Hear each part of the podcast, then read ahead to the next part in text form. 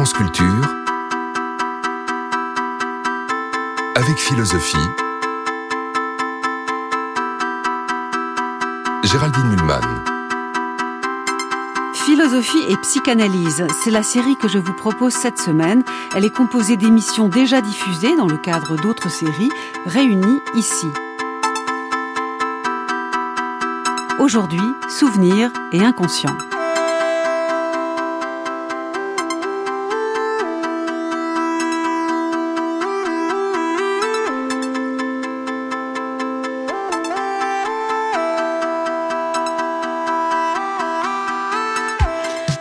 La mémoire involontaire, Freud, Bergson et Proust sont d'accord. Qu'il y ait de l'oubli involontaire, ils en conviendraient aussi tous les trois.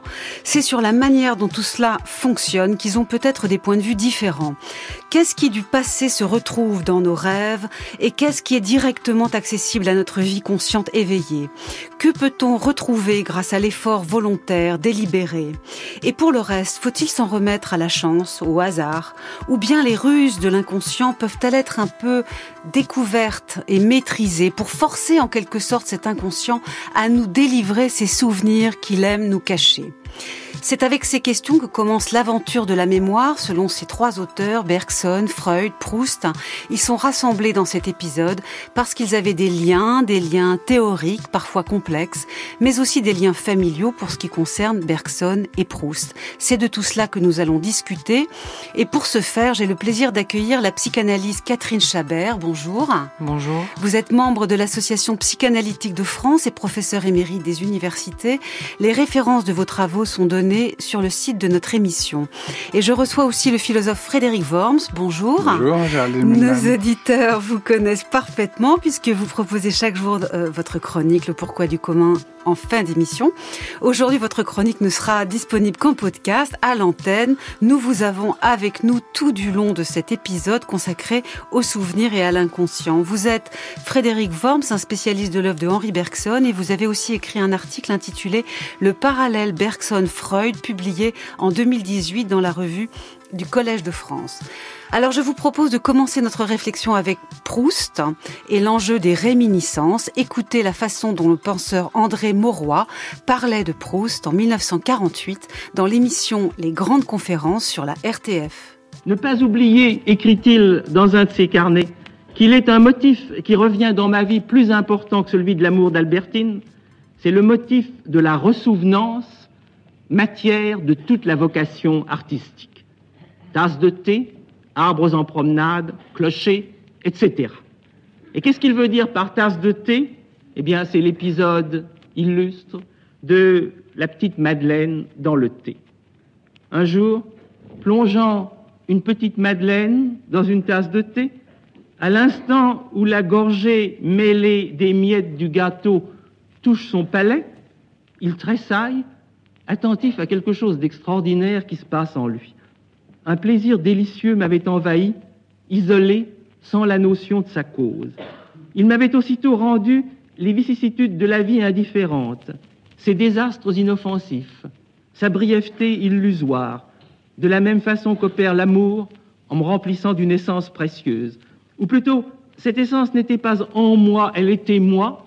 J'avais cessé de me sentir médiocre, contingent, mortel, d'où avait pu me venir cette puissante joie.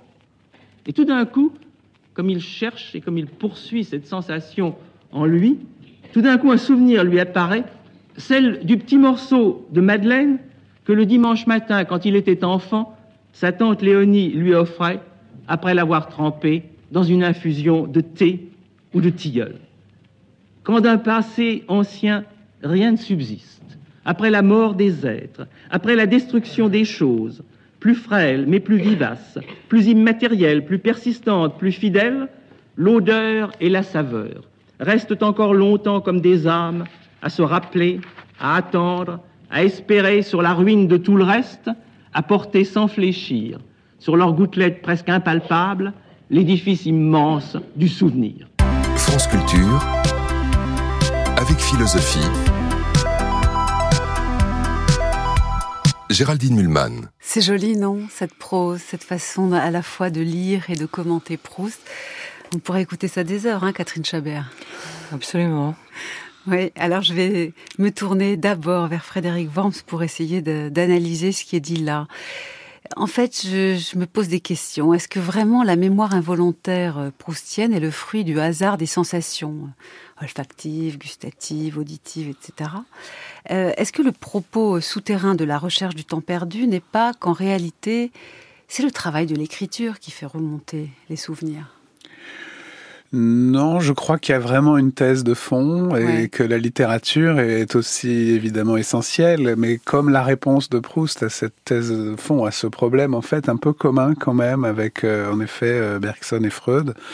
Le problème est commun, mais la réponse n'est pas la même. Et d'ailleurs, c'est pour ça que chez Proust, ça passe par la littérature, parce que chez Proust, la mémoire est tellement involontaire finalement, elle est tellement peu capable d'être ramené par la volonté, qui est quelque chose de très à la surface de nous-mêmes, euh, euh, que euh, elle arrive totalement de manière totalement inattendue et qu'il faut raconter cela dans un récit mm. plutôt que de chercher à le produire soit par une thérapie, soit par la philosophie comme un problème général. Donc c'est très cohérent au fond. C'est tellement involontaire qu'on ne peut que le raconter comme une expérience. Et le problème commun, c'est c'est plutôt la source de l'oubli en fait. C'est que chez les trois, oui, Bergson, Freud et Proust, dans cette période très proche dans le temps, hein, des petits décalages, Proust est plus jeune que les deux autres, mais euh, les trois, c'est plutôt la source de l'oubli. L'oubli, c'est la vie. C'est le besoin de vivre au présent, c'est euh, l'action, la réalité, dira peut-être Freud, je ne sais pas si Catherine Chabert sera d'accord, l'action chez Bergson, l'habitude aussi chez Proust, qui font qu'on ne se souvient pas de tout. Mais en droit, on devrait. Et quand les souvenirs reviennent chez Proust, il y a ce, cette ce miracle, parce que la vie est tellement puissante qu'elle nous entraîne loin du passé. Il y a ce miracle et il y a aussi cette culpabilité qui a été bien racontée par André Mauroy, euh, dont le style évoque un peu, euh, un peu Proust, mais je dirais Proust euh, un peu stylisé, quoi. Enfin, chez Proust, c'est plus, c'est plus fort, c'est plus dur. Et en fait, dans Les intermittences du cœur, qui est le texte originaire de la recherche du temps perdu, les intermittences du cœur, c'est vraiment aussi une culpabilité que ressent le, narrateur parce qu'il a oublié, il y a un détail, les lacets de sa chaussure qui lui rappellent sa grand-mère et comment ai-je pu l'oublier, elle qui était si importante pour moi. Donc en fait, c'est tellement rare que ça ne, ça ne revient pas méthodiquement, mais c'est tellement profond que ça revient avec une subjectivité un peu morale, coupable. Et là, c'est là que d'un côté, il a son oncle par alliance euh, Bergson, mais il tend vers Plutôt vers euh, par cet angle de culpabilité. Et la mémoire de la grand-mère, par exemple, tout à coup revient avec une grand-mère malade à la fin qui elle-même est frappée par ce qu'on appellerait peut-être aujourd'hui Alzheimer. Et il a cette culpabilité du souvenir involontaire qui est d'une profondeur vitale. Et la littérature, oui, c'est c'est la réponse, mais en même temps un problème qui est profondément, euh, je dirais, vital, qui est ni philosophique au sens de la discipline, ni littéraire, mais vraiment euh, un vrai problème existentiel. Catherine Chabert. Euh, je, suis pas complètement d'accord avec vous en ce qui concerne euh, la dimension éventuellement freudienne du, retour des souvenirs de. Non, j'ai pas dit ça d'ailleurs. Je pense qu'il y a une dimension par où ils se touchent. Absolument. Et en particulier, ce qui me paraît quand même très très important, c'est ce que vous avez évoqué, Géraldine, à savoir que quand le souvenir advient, c'est à partir de, l'expérience euh, d'une sensation, d'une impression vive qui au départ est coupé euh, de représentations et de souvenirs, mais qui, euh, alors par euh, ce que en analyse on appelle la voie associative, euh, convoque en quelque sorte très progressivement les souvenirs. Et là où je rejoins absolument Frédéric du côté de l'oubli, c'est que en effet, il y a peut-être quelque chose de la culpabilité qui fait que certains souvenirs sont oubliés. Mmh. Mais quant à il y a quand même une dimension, moi, qui me paraît commune, alors pour le coup, même si euh, elle est distincte, c'est que je crois quand même que quand on écrit, on écrit pour soi, mhm. mais on écrit aussi pour les autres. Et c'est la dimension d'adresse qui fait venir, euh, en quelque sorte, à la fois euh, le, le, le, réveil de la, de la sensation de la madeleine dans la tasse de thé, et qui associe. Moi, je crois qu'il y a une vertu associative de l'écriture. Je crois aussi, parce que par exemple, on va prendre un petit exemple quand même qui n'est pas forcément le plus donné. Quand euh, Marcel se rappelle euh, l'apparition de Gilberte, hein, rappelez-vous dans Les Aubépines, dans le premier tome de la recherche, il l'associe immédiatement avec euh, ce moment juste antérieur où au milieu de ses aubépines, donc blanches par définition, il voit apparaître une épine rose. Et donc Gilberte, pour toujours, sera celle qui évoque l'irruption du rose dans le blanc, etc., etc. Et on peut dire que pour toujours, dès qu'apparaît quelque mhm. chose étonnamment, Gilberte euh, refait surface. Ça, c'est l'écriture qui fabrique cette chaîne qui permet de remonter au passé. C'est je ne suis pas sûre que ce soit naturel à l'individu qui ne fait pas la démarche euh, d'écriture proustienne, et c'est-à-dire à peu près tout le monde, puisque euh, mm. Proust c'est quand même assez unique. Bah, en Frédéric fait, En fait, euh, bien sûr, pourquoi est-ce que c'est la littérature euh, selon Proust? C'est justement peut-être parce que ce que disait Catherine Chavert, Proust euh, le pratique mais n'en ferait pas une méthode. C'est-à-dire que la découverte freudienne qui est de dire euh, on va faire revenir le passé, surtout le passé refoulé par une méthode qui serait l'association libre, qui n'est pas celle de notre vie ordinaire. Dans notre vie ordinaire, nous sommes pris par l'action, nous sommes coincés aussi, pris dans nos dans nos associations non libres en fait, dans des associations un petit peu un petit peu contraintes, disons par opposition. Et la méthode de l'analyse, c'est d'ouvrir un espace d'association qui n'est contraint par rien a priori et qui, où reviennent des choses. Voilà. Mm. Mais Proust, lui, je pense que ça lui suffirait pas. Ça lui suffirait pas parce que d'une certaine façon, euh, la méthode de l'association libre euh, nous laisserait sûrement encore à la surface de mm. nous-mêmes. Il se méfiait de toute mm. méthode générale et donc il faut de l'involontaire absolu. Alors c'est peut-être Freud pourrait l'analyser comme euh, voilà là aussi à quoi résiste peut-être Freud Proust pardon quand il il présuppose ça, mais c'est des événements euh, qu'il décrit comme tellement exceptionnels qu'il faut euh, tout le cadre de la comédie humaine, de la recherche du temps perdu, toute la société, toute euh, la méchanceté, toute l'indifférence, tout, toute la puissance aussi de l'amour et de tas de choses pour faire montrer pourquoi au fond tout ça est si rare. Oui. Et après c'est unique et donc il faut la littérature. Et vous pensez vous Catherine Chabert qu'il y a plutôt des, des, similitudes ou plutôt des différences importantes euh, entre l'association d'idées, les liens incessants faits par Proust dans son passé et l'association d'idées faites sur le divan d'un analyse, par exemple, sur votre divan? Il y a peut-être des liens, mais c'est quand même extrêmement difficile de, de superposer les deux, les deux mouvements. Euh, dans la mesure où parler et écrire, c'est pas du tout la même chose. Mm. Et que, enfin, je, je ne sais pas, mais euh, j'imagine quand même que euh, Proust n'écrivait pas euh, d'une traite. Et vous, par exemple, quand vous écrivez, ça vous fait penser à ce qui se passe en analyse, que ce soit votre analyse ou celle de vos analysants? Oui, il y a quelque chose de cet ordre euh, avec une dimension quand même particulière, à savoir que à la fois je suis complètement plongée dans ce que je suis en train d'écrire, d'autant que moi je travaille énormément à partir de la clinique des cures, donc des mots. Et euh, mais en même temps, je n'écris pas euh, d'un trait, ou alors si j'ai un premier texte, mais alors après je le revois un nombre de fois très conséquent, comme s'il fallait en effet que les mots soient justes, quoi. Mais il y a une différence quand même aussi quand, dit, Frédéric disait tout à l'heure à propos de Proust euh, que la dimension était existentielle. Je suis d'accord. Et de ce côté-là, on rejoint l'analyse. Il y a quelque chose d'existentiel. Sauf que euh, je suis pas sûre que que Proust, enfin je pense d'ailleurs que non, ait cherché à apaiser sa souffrance en écrivant. Je crois même qu'il devait y tenir énormément, que c'était peut-être la source même de son de, de, son, de, son, épuisement ultime, mais aussi de la, mobilisation de, de son, son, envie d'écrire, quoi. Alors qu'en général, on peut imaginer, même si les résultats ne sont pas à la mesure de toujours de nos attentes, qu'il y a quand même l'idée qu'il faudrait moins souffrir quand on s'engage dans une analyse. Il faut aller mieux. Alors je vous propose qu'on parle de Bergson maintenant, parce que je ne m'étais pas rendu compte avant de vous lire euh, Frédéric Worms euh, que Bergson était à ce point une présence dans la recherche euh, pour Proust. Alors, ils avaient des liens familiaux, si j'ai bien compris.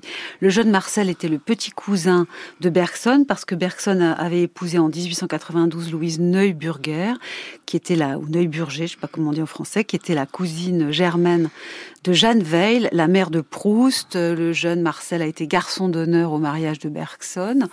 Il y a peut-être d'autres liens encore. Euh, juste pour qu'on comprenne, quand vous dites que Bergson plane hein, sur la recherche, est-ce que ce serait pour essayer de montrer du côté de Proust que Bergson avait raison sur beaucoup de choses concernant la mémoire, ou au contraire, pour lui répondre, pour, pour, pour inventer une autre manière de se souvenir que celle qu'il avait lue chez Bergson?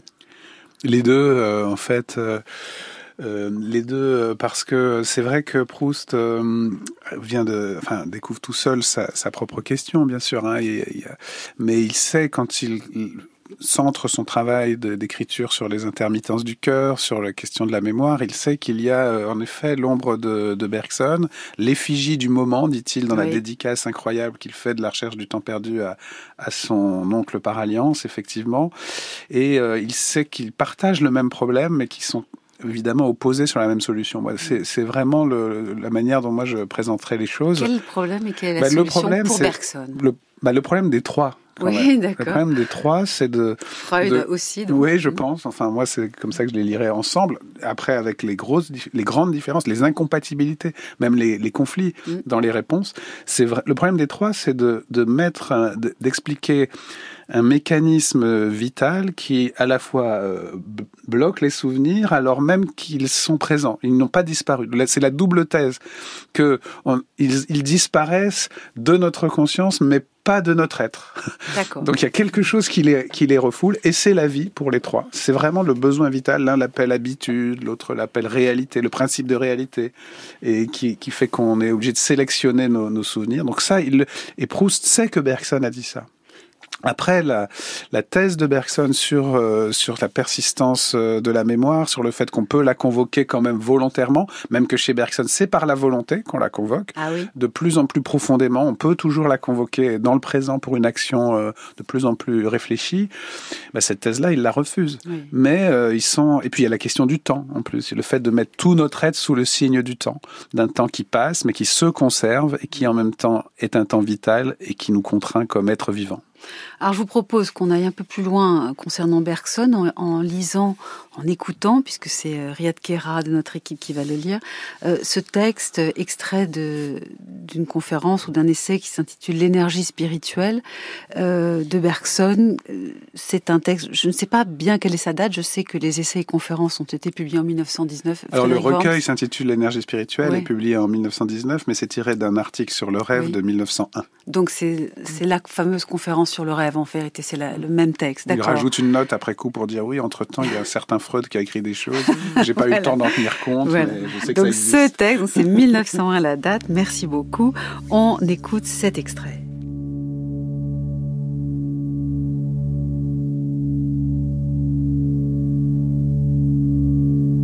Derrière les souvenirs qui viennent se poser ainsi sur notre occupation présente et se révéler au moyen d'elle, il y en a d'autres, des milliers, et des milliers d'autres en bas, au-dessous de la scène illuminée par la conscience. Oui, je crois que notre vie passée est là, conservée jusque dans ses moindres détails, et que nous n'oublions rien, et que tout ce que nous avons perçu, pensé, voulu depuis le premier réveil de notre conscience persiste indéfiniment mais les souvenirs que ma mémoire conserve ainsi, dans ses plus obscures profondeurs, y sont à l'état de fantômes invisibles. Ils aspirent peut-être à la lumière. Ils n'essaient pourtant pas d'y remonter. Ils savent que c'est impossible et que moi, être vivant et agissant, j'ai autre chose à faire que de m'occuper d'eux. Mais supposez qu'à un moment donné, je me désintéresse de la situation présente, de l'action pressante. Supposez, en d'autres termes, que je m'endorme. Alors, ces souvenirs immobiles sentant que je viens d'écarter l'obstacle, de soulever la trappe qui les maintenait dans le sous-sol de la conscience, se mettent en mouvement. Ils se lèvent, ils s'agitent, ils exécutent, dans la nuit de l'inconscient, une immense danse macabre. Et tous ensemble, ils courent à la porte qui vient de s'entr'ouvrir.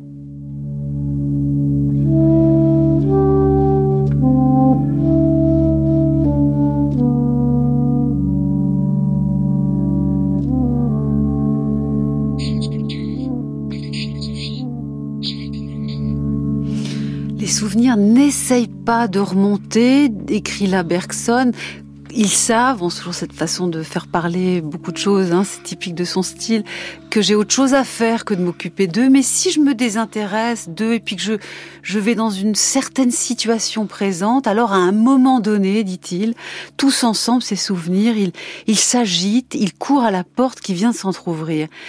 Excusez-moi, Frédéric Vorm, en fait, je ne comprends pas la thèse de Bergson, hein, qui est très proche de celle de Freud, c'est que, euh, en fait, euh, donc nous nous enregistrons tout ce qui nous arrive. Hein. Il y a d'ailleurs un autre passage du même recueil qui rejoint un autre problème de Freud très très très profondément, mais que euh, nous filtrons.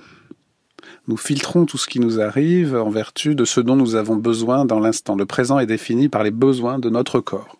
Mhm. Donc là, pour cette conversation euh, ensemble, tous les trois, nous ne sommes pas entièrement dans l'action pressante, sinon il y aurait une urgence totale et nous ne penserions pas à Bergson, Freud, Proust et compagnie. On n'aurait pas le temps, on serait juste dans l'action présente. présente. Mais quand même, euh, on convoque certains souvenirs, mais ceux qui sont utiles pour notre conversation. Oui. je ne vous parle pas de mes, souvenirs d'enfance, là tout de suite. Je ne vous parle pas de mes souvenirs d'hier. Mais vous pourriez penser à des émissions de radio que vous avez mais déjà quand même, je filtre. Je filtre par la question que vous m'avez posée. D'accord. Voilà. Donc la thèse de Bergson, c'est donc de la vie présente filtre le passé, qui pourtant est là. Et il y a des souvenirs qu'on filtre définitivement. C'est le refoulé. Au fond, on pourrait presque dire nous refoulons. Jusque-là, on peut dire c'est très proche de Freud. Parce qu'il y a une force en nous qui refoule. Par contre, là où il y a la différence avec Freud, c'est que pour Bergson, dans ce texte, on voit bien les souvenirs aspire peut-être à la lumière, on n'en sait rien, mais il n'essaie pas d'y remonter. Donc en fait, ce qui va les faire revenir, c'est justement la déconnexion avec l'action. Donc pour Bergson, le rêve, c'est ce moment où je dors et donc j'ai plus d'action pressante et, et, tout peut, tous les souvenirs, du coup, comme il n'y a plus de besoin qui les convoque, euh, qui les filtre, tout peut sortir par le hasard des associations. Et ils ne sont pas filtrés, ils courent comme ça à la porte ils sont qui plus filtrés. C'est là que Bergson est très différent de Freud sur deux points très différents, mais je parle sous le contrôle de Catherine Chabert. Mais parce que d'abord, euh, les, les, le propre de l'inconscient, c'est d'être insignifiant, inutile. Euh, l'action définit l'utilité. Donc, et le, la signification est pragmatique. Donc, les souvenirs dans le rêve sortent au hasard de l'insignifiance, alors que chez Freud, c'est quand même du, au contraire, c'est lié par un désir qui est pas le, besoin pratique, mais ça a une fonction. Il y a le désir. Voilà, exactement. Donc euh, là, on voit bien que l'inconscient bergsonien, il est là, il est refoulé par l'action, mais en lui-même, il est défini par le contraire de l'action, par l'inutilité, l'insignifiant. Alors que le souvenir freudien est signifiant au contraire. Il nous dit quelque chose de très important pour nous. Le souvenir refoulé bergsonien est insignifiant. C'est ce que Proust aussi pourrait lui refuser. Donc voilà, nous avons une mémoire complète et c'est l'action qui filtre. Vous êtes psychanalyste, ça doit vous paraître un peu naïf ce texte de Bergson. Différent en tout cas. Euh, oui, différent parce que en fait, euh, j'avais pas lu le titre quand vous me l'avez envoyé et je me suis dit que je ne reconnaissais pas un texte de Freud. Ah, d'accord. Mais euh, il m'intéresse quand même énormément ce, ce, texte, de Bergson, enfin ce passage en tous les cas, parce qu'en effet, euh, il est, euh, comment dire, dire qu'il y a des milliers et des milliers euh, d'autres en bas probablement. Hein. en revanche, ce qui me paraît quand même euh, problématique, et là je rejoins euh, Frédéric Worms, c'est euh, l'idée que tout à coup, voilà, on, serait, on laisserait de côté la situation présente et voilà qu'il viendrait taper à la porte. Et là, moi, il y a une formule qui me laisse assez perplexe, c'est oui. Alors, ces souvenirs immobiles sont tant que je viens d'écarter l'obstacle, de soulever la trappe qui les maintenait dans le sous-sol de la conscience.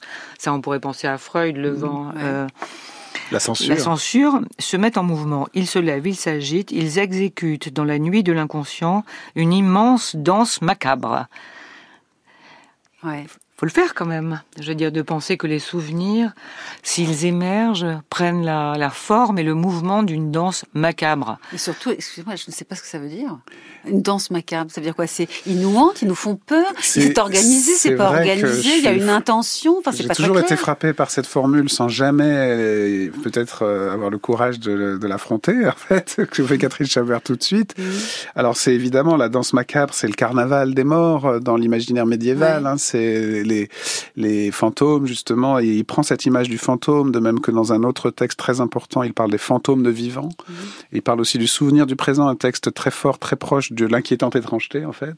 Et donc, il y a ces souvenirs qui, en effet, ne sont plus du côté de la vie au sens de l'action. Ils sont détachés de la vie. Est-ce que ce sont des fantômes parce que, euh, pour revenir à la vie, il faut qu'ils s'insèrent dans notre corps, dans la situation présente? C'est ça la thèse de Bergson. Ils sont quand même toujours disponibles. On a l'impression qu'à la fois on est submergé par cette danse macabre, mais on, se débrouille très bien avec. Ils, sont là, ils sont à notre disposition. C'est ça qui est un peu troublant. Mais surtout, ce que j'entends dans la question aussi, Catherine Chabert, c'est on comprend l'idée de Bergson. Hein. c'est dans le rêve, il y a une vie parallèle, déconnectée de la vie active. Pour Bergson, le, vrai usage de notre inconscient, c'est dans l'œuvre d'art, par exemple. L'artiste mm. convoque les souvenirs, mais dans une œuvre. Car c'est pas seulement le rêve là, dans, ce, dans ce texte. C'est seulement le rêve. Vraiment le rêve. Ah là, c'est vraiment, c'est sur le mm. rêve. C'est vraiment sur le rêve, sur le fait la mémoire volontaire ne peut pas faire ce travail-là. Dans la mémoire volontaire, le souvenir ne va pas venir sous forme de fantômes qui mm. dansent cette danse étrange. Ils vont venir, par exemple, dans dans l'œuvre littéraire délibérée justement ou dans l'œuvre d'art qui exprime toute une personnalité cachée. Mais ce qui est frappant et, c'est vrai, c'est pourquoi danse macabre au fond? Pourquoi est-ce que cette autre vie serait sous le signe de la mort? Ça, j'ai jamais eu le courage de l'affronter finalement. Et, c'est vrai qu'on comprend l'image du fantôme. Mhm. Euh, qui est l'image de, de, la réalité désincarnée d'une persistance post-Witam, en quelque sorte, mais pas post-mortem, justement. Et mais pourquoi est-ce que c'est macabre euh, Je vais vous laisser euh, parler, je vais y réfléchir pendant ce temps. Alors, les souvenirs et l'inconscient, c'est notre sujet ce matin. Nous parlons de Bergson, de Freud et de Proust, et je suis en compagnie de la psychanalyste Catherine Chabert et du philosophe Frédéric Worms. Alors, on a souvent dit que la tradition de la philosophie de la conscience, dont fait quand même partie Bergson largement, euh, mais dont fait partie aussi tout le courant qu'on appelle la phénoménologie. Donc on a un autre épisode cette semaine euh, sur Husserl et on l'a bien observé chez Husserl. On a souvent dit que ce courant-là en philosophie avait beaucoup de mal avec l'inconscient et inversement que euh, le, continent de la psychanalyse, les théories de l'inconscient sont euh, vraiment un autre monde quoi par rapport à ces théories de l'inconscient. Bergson fait, essaye de créer un peu des ponts. Euh, il y a de l'inconscient, mais indéniablement, Frédéric Homme, c'est pas l'inconscient euh, freudien. Et franchement, à part ces petites intersections, Catherine Chabert, on, a l'impression que ça communique mal quand même. Il y a une grande différence par rapport à ce qu'évoquait justement tout à l'heure Frédéric Worms à propos de l'action. Hmm. Parce que Bon, les, les, textes qui ont été euh, choisis là sont des textes qui tournent autour de 1898-1899, mais un peu plus tard, euh, dans 1913, Remémoration, répétition, perlaboration, c'est un texte absolument formidable sur la question des souvenirs de Freud. oui. C'est, euh, ce sont des textes formidables justement sur la question de la de la remémoration. Et euh, ce qui est quand même très fortement évoqué euh, chez Freud, c'est que justement, ces souvenirs qui ne sont pas oubliés, euh, qui ne sont pas conscients, mais qui ne disparaissent pas euh, complètement, ils sont écartés, ils sont mis de côté, euh, refoulés. Mais leur voie d'expression ne passe pas nécessairement d'emblée par les mots. Mhm. Et par la mise en récit, par exemple, d'un souvenir par des voies associatives. Mais justement, comme ils n'ont pas nécessairement euh, cette voie langagière mm. euh, d'accès, ça passe par des actes. Et euh, ce sont des, des, mises en acte de scénarios qui renvoient à ces souvenirs, mais aussi aux fantasmes qui les habitent, et qui sont susceptibles de se répéter sur un mode compulsif dans la vie de tout un chacun. Et ça, la conscience peut franchement passer à côté si elle n'y travaille pas, alors que c'est vrai que les philosophes de la conscience, euh, quand ils invoquent des choses inconscientes, comme Bergson, euh, ils cherchent de la communication, ils n'aiment pas trop imaginer un inconscient qui nous échappe complètement. Euh, il faut s'entendre sur le mot conscience, hein, où moi, je résiste beaucoup à cette dualité des philosophes de la conscience et des autres qui seraient les philosophes de la science, qui a été construite au XXe siècle pour, en oubliant une chose très importante qui est la vie. Et Bergson, et qui n'est ni conscience ni concept, hein, qui est une expérience subjective qui passe par une forme de conscience et d'inconscient. Et Bergson est un philosophe de la conscience fondé sur la vie. Ouais. C'est pas un pouvoir pur de pensée, etc.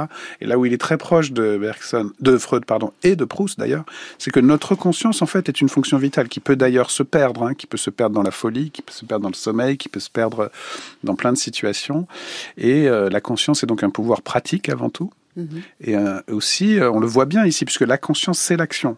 Et l'inconscient, c'est l'inaction. Alors, on peut reprocher cette dimension passive du souvenir chez, chez Bergson, euh, contrairement à la force du désir freudien, qui passe en effet par des mises en acte. Et, et peut-être que, justement, cette question du langage comme manière de d'accéder aussi euh, chez, chez, Proust et chez Freud pour le coup dans ce triangle, c'est cette euh, ça qui les va les relier. Bergson ne la voit pas, mais quand même cette idée que la conscience est non pas un pouvoir abstrait et l'inconscient un mystère, mais un pouvoir vital et bordé par un qui refoule un inconnu, mais qui néanmoins est forcément existant et vital ou mortel. Bah oui, ça, ça, il le partage avec les philosophes de la vie. Donc, oublions la, la, la, conscience pure, bon, vous êtes, parlons de penseurs de la vie. Et là, on est entre vie et mort chez l'un et chez l'autre. Que il y a eu des, des, des, grandes fâcheries, quoi. Enfin, je veux dire, Politzer, euh, euh, qui était un, un, né en Hongrie et, et, qui a étudié un petit peu euh, dans les séminaires de la Société psychanalytique de Vienne. Il est né en 1903. Il a connu Freud, il a connu Ferenczi. Ensuite, il va venir à Paris en 1921, il va devenir marxiste bon, résistant, fusillé en 42, etc., est un personnage qui euh, considérait que les philosophes de la conscience du genre Bergson ne comprenaient rien à tout ce qui lui l'intéressait. Il a écrit un texte en 1929 d'une violence bien connue, la fin d'une parade philosophique, le bergsonisme. Autrement dit, quand on bosse sur Freud et sur Marx, Bergson, on met ça de côté. Vous, vous en avez marre de ça, Frédéric Ferrion ça, ça, suffit. C'est Alors, euh, ben, Politzer est, est quelqu'un de très important et merci de l'avoir mentionné ici. Je vais être très rapide. Hein, Georges Politzer, donc avant son livre sur Bergson, il publie un livre sur Freud en fait en 1927, un livre majeur, s'appelle Critique des fondements de la psychologie. Oui. Et pour lui, Freud est un mélange de deux thèses alors que Bergson n'a que la mauvaise, Freud il a les deux. Et la mauvaise thèse selon Politzer sur euh, la subjectivité humaine, c'est une thèse à la troisième personne qui parle de la conscience comme d'un objet, d'une chose, d'une force, etc. et pas d'une expérience personnelle à la première personne. Donc pour lui, Bergson est entièrement dans cette fausse euh, subjectivité réduite à une chose. Alors que chez Freud, il y a les deux. Mm-hmm. Selon lui, il y a chez Freud un biologiste qui est l'inconscient comme une pulsion, et ça, Politzer n'en veut pas. Et il y a l'inconscient à la première personne qui se révèle dans le récit individuel. L'inconscient, c'est pas une cause cachée, c'est un sens personnel. Et du coup, il fait une clivage, et il y a la psychanalyse existentielle derrière toute la psychanalyse française et politzérienne, en cette coupure avec la vie. Aujourd'hui, je pense qu'on devrait retrouver la vie et la mort, mais là où il a vraiment raison, c'est cette question de la subjectivité individuelle. Je pense qu'il exagère sur Bergson. Il aurait peut-être pu voir chez Bergson et chez Freud cette relation, mais c'est vrai que c'est... Ah, c'était coupé, quoi. Bah, et donc, avec vous, il a coupé vous, essayez de retisser... Retrouvons le lien grâce à vous ce, ce matin. grâce à vous, des liens, enfin, d'après vous, parce que je ne suis pas aussi convaincue que vous, mais c'est pas du tout le sujet. Euh, ces liens entre euh, Bergson et Freud. Alors passons à Freud avec un peu plus de sens du détail. Euh Catherine Chabert, c'est la question des mécanismes véritablement, tant de l'oubli que du ressouvenir, qui sont euh, très précis chez Freud. Alors d'abord, il y a la, la question du refoulement, c'est un mécanisme très précis, parfois simplifié. Je vous propose, euh, pour éviter justement la simplification, euh, d'écouter cet extrait tiré d'un texte de 1899 de Freud sur le mécanisme psychique de l'oubli.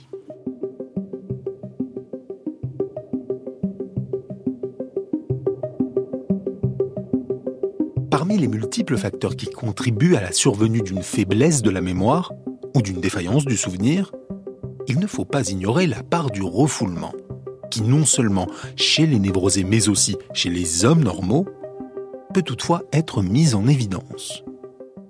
On a le droit d'affirmer, très globalement, que la facilité avec laquelle nous réveillons dans la mémoire une certaine impression ne dépend pas seulement de la constitution psychique de l'individu, de la force de l'impression à l'époque où elle était récente, de l'intérêt qu'on lui témoignait alors, de la constellation psychique présente, de l'intérêt qui est maintenant porté à son réveil, des connexions dans lesquelles l'impression fut impliquée, etc.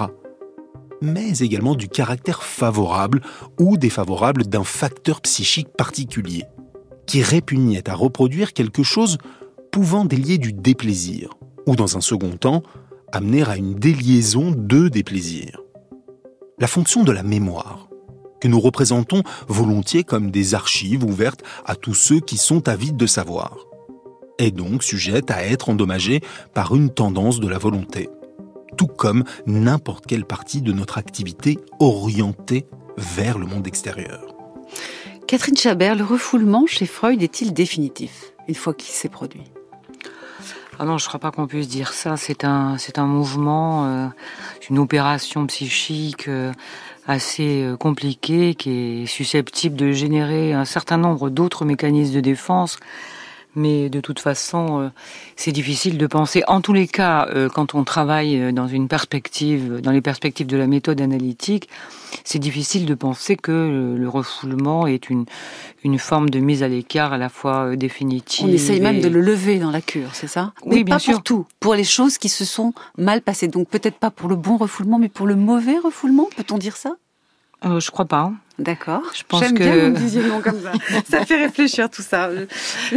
non, je, je, je, ne pense pas. Je crois pas qu'il y ait un bon refoulement et un mauvais refoulement. Mmh.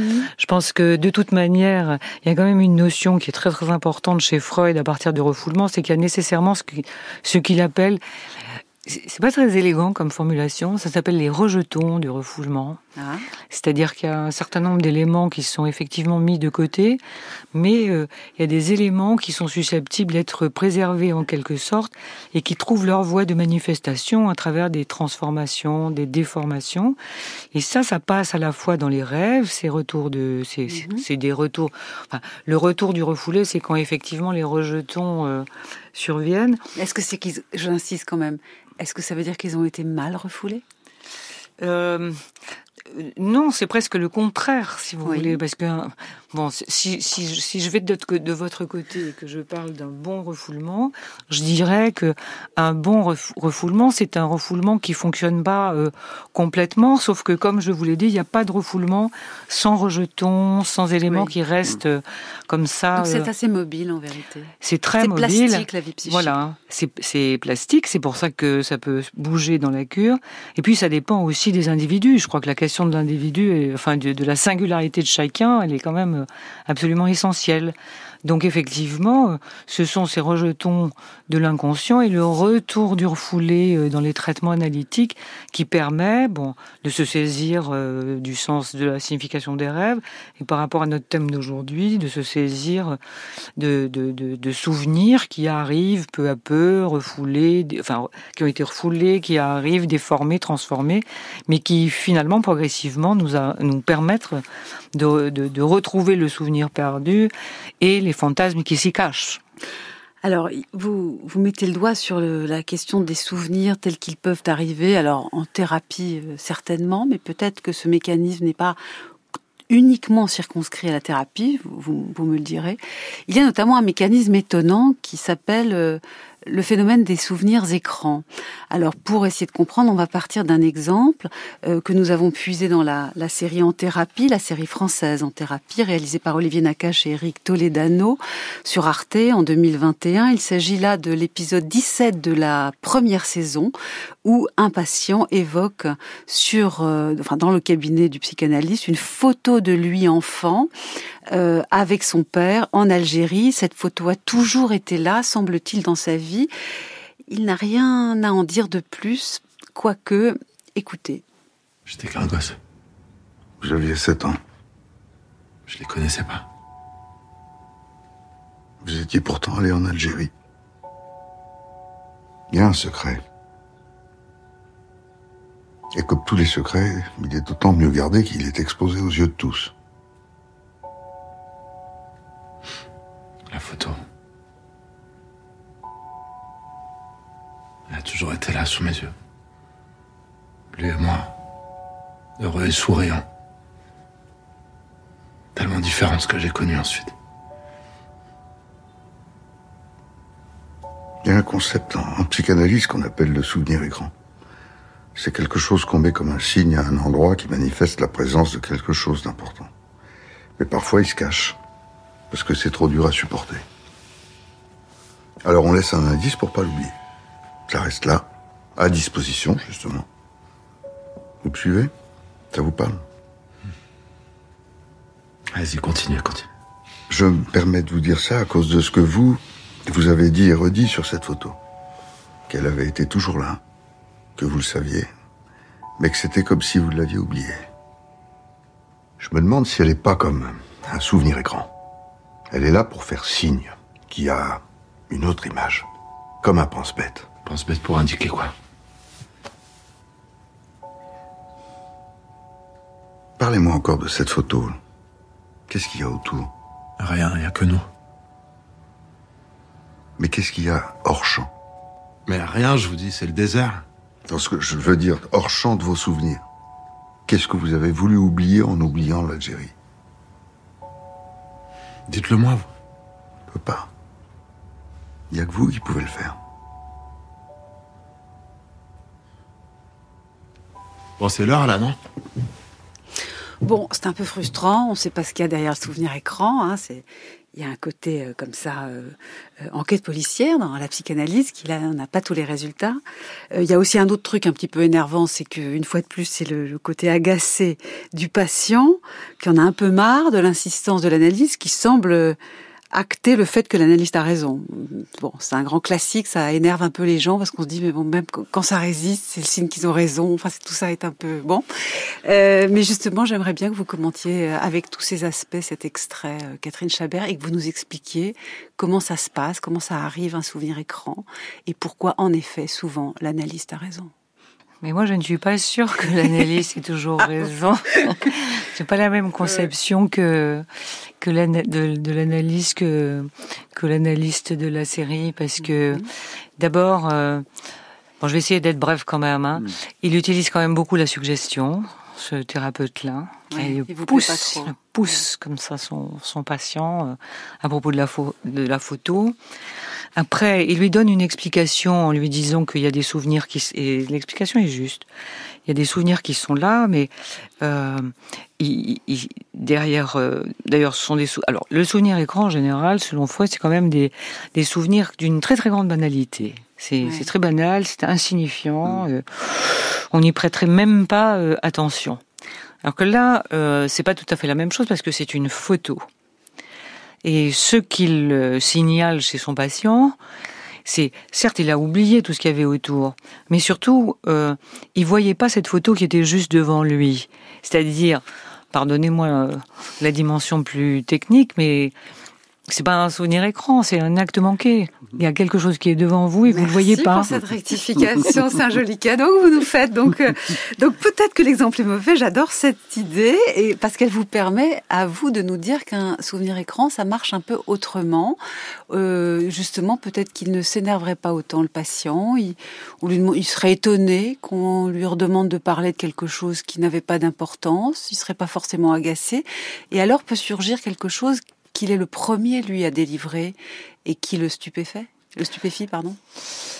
Oui, ça le stupéfait et puis il ne faut absolument pas. Je crois qu'on n'en parle pas assez. Quand on parle de l'analyse, on parle toujours du, de ce qui est difficile, compliqué, douloureux. c'est vrai que c'est une expérience qui est parfois douloureuse, mais quand même le plaisir à associer, euh, le plaisir à se remémorer. Euh, de parler à quelqu'un qui est là que pour vous et rien que pour vous, c'est c'est assez formidable.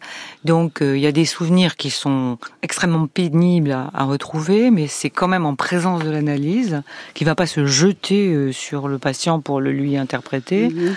Et puis il y a aussi des souvenirs euh, délicieux qui sont refoulés, ce qu'on oublie un petit peu trop souvent, et qui est juste un peu, qui peuvent être transformés en, en expériences désagréables, qui est juste un peu euh, présent dans le texte de, Freud euh, quand il parle de la déliaison du déplaisir. on va lire le texte, mais je sens mm. que Frédéric Vance voudrait d'abord euh, mm. commenter un peu cet échange qu'on vient d'avoir sur les souvenirs écrans et peut-être aussi, pourquoi pas, cet extrait dans Thérapie.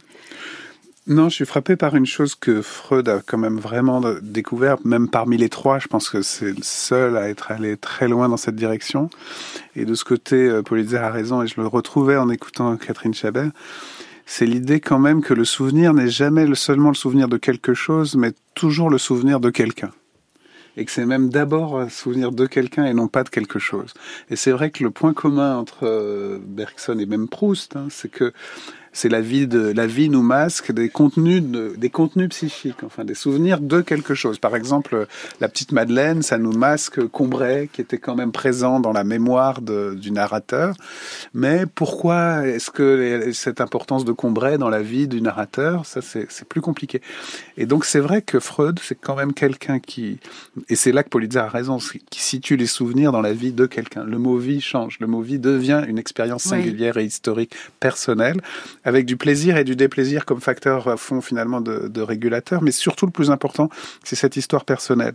Et c'est vrai que expliquer l'oubli euh, par un facteur général, euh, par euh, voilà l'habitude, etc., et pas par des facteurs individuels, c'est une lacune. Et c'est là que Freud vient compléter vraiment Bergson et Proust et le fait aussi du côté d'une ambivalence personnelle. Alors, c'est vrai qu'il faut pas travailler seulement sur les résistances. Euh, et là, la scène est quand même caricaturale. La scène de en thérapie. Moi, je la sentais comme caricaturale sans savoir pourquoi. Et, maintenant, j'ai compris. Mais je pense quand même que euh, l'ambivalence, la résistance, c'est quand même très important. Et donc, euh, c'est là que je dirais que c'est quand même la vie et la mort, mais dans une vie personnelle. Et vraiment, le fait de dire le souvenir n'est jamais le souvenir de quelque chose seulement, mais de quelqu'un et qu'il s'inscrit d'abord dans une histoire, c'est très important parce que euh, dans les thérapies, même un, grand traumatisme par exemple, évidemment qu'il est lié à un événement historique, mais un événement historique qui a eu un effet sur une vie individuelle. et, ça, c'est quand même très, très profond. Très profond, bien sûr. Et alors, ce qui est toujours frappant chez Freud, c'est en effet le point que vous évoquiez tout à l'heure, euh, Frédéric Worm, il y a une prétention scientifique euh, nette qui s'exprime dans le souci d'être précis sur les mécanismes psychiques. Il y a une, un, un goût de la précision qui est étonnant. Et donc, on va lire maintenant le texte de, un texte de Freud sur les souvenirs écrans. C'est très précis. C'est écrit en 1899. C'est un mécanisme à nouveau, comme pour le refoulement. Et on peut lire ce texte dans Névrose, Psychose et Perversion, ce volume de textes rassemblés d'écrits de Freud de 1894 à 1924 euh, aux presses universitaires de France.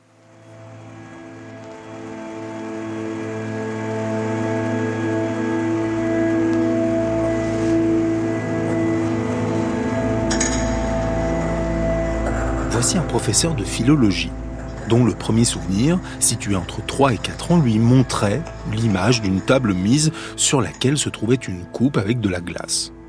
À la même époque, avait eu lieu aussi la mort de sa grand-mère qui, au dire de ses parents, a bouleversé l'enfant. Mais celui qui est professeur de philologie ne sait rien de cette mort. Son seul souvenir de cette époque est celui d'une coupe avec de la glace. Il faut d'abord se demander pourquoi c'est justement ce qui est significatif qui est réprimé et l'indifférent qui est conservé. On ne parvient à une explication qu'en pénétrant plus profondément dans le mécanisme de ces deux processus. On en vient alors à cette idée que deux forces psychiques prennent part à la production de ces souvenirs.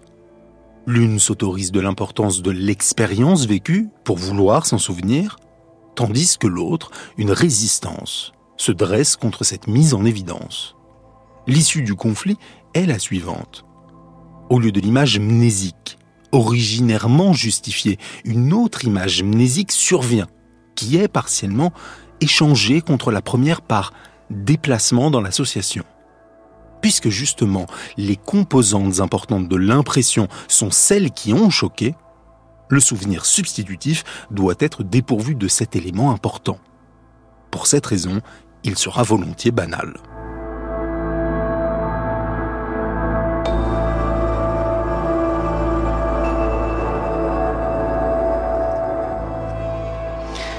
Époque euh, dont se souvient là euh, l'individu évoqué par Freud dans ce texte, euh, époque où il se souvient tout le temps d'une coupe avec de la glace.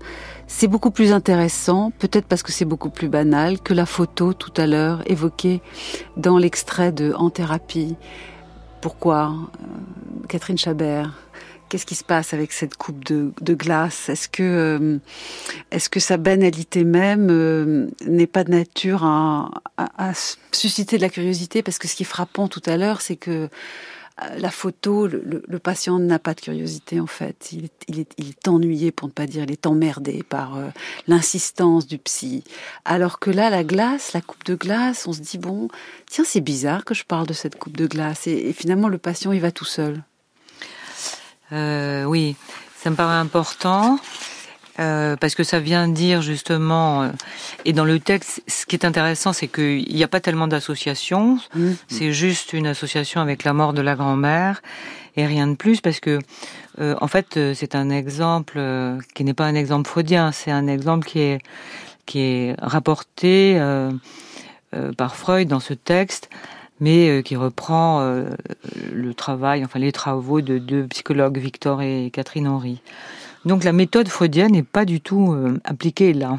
À, ce, à cet exemple de souvenir écran. Et pourtant, il la prend comme exemple du souvenir écran. Absolument. Mais ça, euh, vous parliez de la dimension scientifique de Freud. Bon, ça pourrait faire l'objet d'une autre, autre conversation. Mais il s'appuie généralement sur d'autres pour pouvoir partir euh, et pour pouvoir, pour pouvoir partir de l'œuvre des autres et pour développer ce que lui pense. Donc, euh, et c'est quelque chose qu'il a toujours très très à cœur, même dans ses contradictions. Il.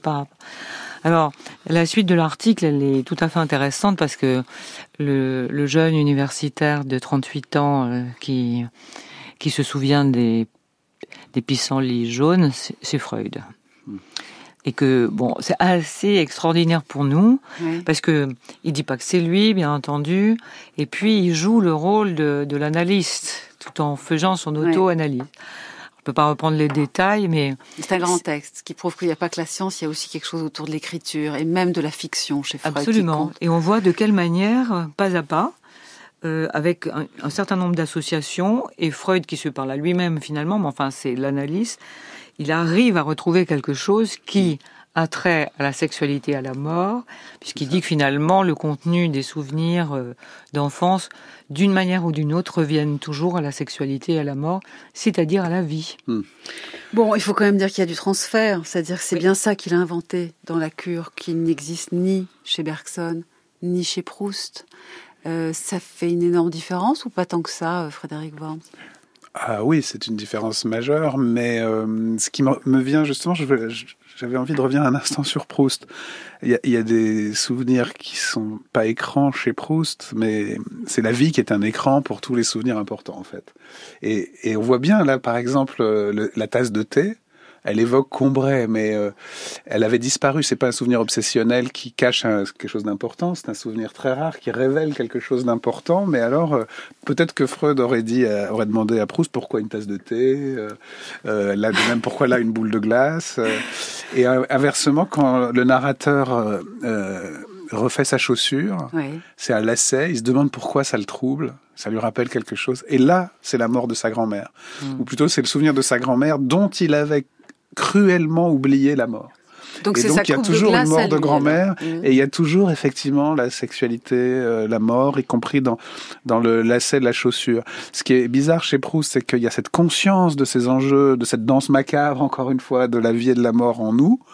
Et en même temps, il n'y a pas cette idée que euh, euh, on, est, on y résiste. Il y a cette idée que euh, ça nous est caché par euh, un mécanisme général et que des petites fenêtres de lumière vont tomber dans notre... Et surtout, faut pas les rater. Leur mhm. point commun à tous les trois, c'est de dire ne, ne ratez pas l'entrebâillement, mhm. parce que ce que ce soit un souvenir écran ou un souvenir involontaire ou un rêve, en fait, quand même, il y a, il y a tout, tout ce qui est important pour nous ne nous est pas tout le temps là et il faut, il faut, faut pas laisser passer les, les, mécanismes de la subjectivité humaine. Je trouve qu'aujourd'hui, on manque à la fois de psychanalyse, de littérature et de philosophie. On vit dans un moment extrêmement grave.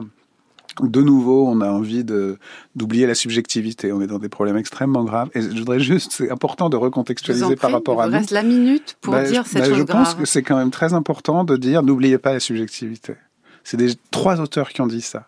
Ils Vous pensez pas qu'on est dans trop de subjectivité à beaucoup d'égards, un oui, déversement pas du tout. Je pense que la subjectivité n'a plus trop de place parce que les choses sont tellement graves. Alors on se dit bon, euh, ma grand-mère, euh, mes désirs, ma peur de la mort, les traumatismes du passé, les traumatismes mhm. du présent. Eh bien non, n'attendons pas que les drames du présent deviennent les refoulés de demain. Parlons-en dès maintenant. Écrivons, euh, parlons, parlons les uns aux autres. C'est fondamental. Je peux pas vraiment vous faire répondre. Il y a beaucoup je vous vois acquiescer, Catherine Chabert. Donc je crois que ça, nous, ça nous ouvrirait vers une nouvelle émission, mais j'ai l'impression que vous auriez au moins un point de départ en commun. En tout cas, euh, merci à tous les deux. Et sur ce sujet des souvenirs, évidemment, euh, on a été tenté, et on va le réaliser, de vous euh, faire écouter Pictures of You de The Cure, cette chanson de 1989.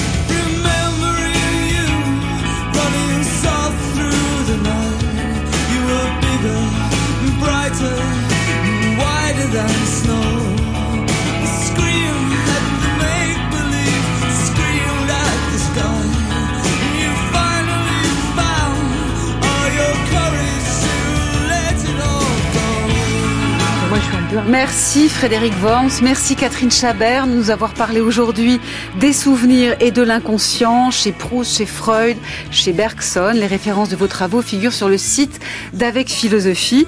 Vous écoutez pour finir cette émission The Cure, Pictures of You, 1989. J'ai regardé ces photos de toi si longtemps que je crois presque qu'elles sont réelles. J'ai vécu si longtemps avec mes photos de toi que je crois presque que les photos sont tout ce que je peux ressentir.